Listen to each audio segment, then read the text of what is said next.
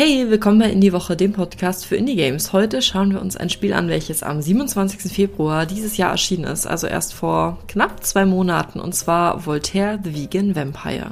Voltaire the Vegan Vampire ist ein Action Farming Rogue Light, also eine interessante Mischung eigentlich auf den ersten Blick. Und man muss dazu sagen, das Spiel befindet sich auch noch im Early Access. Das beachte ich natürlich bei meiner Bewertung. Doch jetzt schauen wir uns erstmal an, worum geht es überhaupt. In Voltaire the Vegan Vampire geht es um den jüngsten Sohn von Dracula. Es spielt quasi in Transsilvanien. Und der Sohn heißt Voltaire. Voltaire lebt vegan, beziehungsweise will sich pflanzlich ernähren und wendet sich dementsprechend von seinem Vater ab, beziehungsweise eher andersrum, weil sein Vater das nicht akzeptieren will und gegen den Will seines Vaters aber mit Hilfe seiner oder seines Onkels, ich weiß nicht genau, Frank und Stein, also von Frankenstein, flieht Voltaire von dem Schloss von Dracula und ja, begibt sich auf ein Abenteuer. Da findet er dann eine Farm mit Hilfe seines Onkels oder seiner Onkel und auf dieser Farm halten wir uns die meiste Zeit in dem Spiel auf und haben hier verschiedene Sachen zu erfüllen. Und zwar unterscheidet sich das in Tag und in Nacht. Tagsüber erkunden wir die Gegend, wir erweitern das Land, wir bauen, wir farmen vor allem, deswegen auch das Farming. Und abends kämpfen wir dann und verteidigen die Farm und vor allem unsere Pflanzen, von denen wir uns hier ernähren, gegen Draculas Armee, die er eben ausschickt gegen uns. Dann gibt's immer mal wieder Bosse und es gibt verschiedene Alchemie-Sachen, die wir machen können. Wir können verschiedene Samen finden und anpflanzen. Wir können, wie gesagt, die Gegend erkunden. Das ist, wie tatsächlich ich gesagt habe, dieses Action Farming Roguelite, das trifft es sehr gut. Und ich muss dazu sagen, eigentlich mag ich Roguelike sehr gerne. Ich liebe zum Beispiel Darkest Dungeon und Roguelite ist sowieso eher was für mich sogar noch als Roguelike. Und deswegen habe ich mich sehr darauf gefreut, vor allem auch, weil diese handgezeichnete Grafik wirklich unfassbar schön ist. Also die Grafik ist das erste, was mich angesprochen hat und der Titel tatsächlich. Und ja, was soll ich sagen? Ich war nicht 100% überzeugt von dem Spiel, was nicht daran liegt, dass es in irgendeiner Art und Weise schlecht gemacht ist. Das ist es überhaupt nicht. Es ist schön gemacht. Ich hatte keine Bugs, beziehungsweise ganz wenig nur, auch für einen Early Access Titel eigentlich sehr gut gemacht und es sieht super aus. Die Geschichte ist total süß. Es ist genug Humor da. Die Charaktere sind witzig und sie haben auch wirklich einen Charakter, was ich sehr mag an Personen in Spielen. Das ist hier auf jeden Fall vorhanden. Was mir aber nicht so gefallen hat, ist, dass es wirklich eigentlich nach den ersten zwei Tagen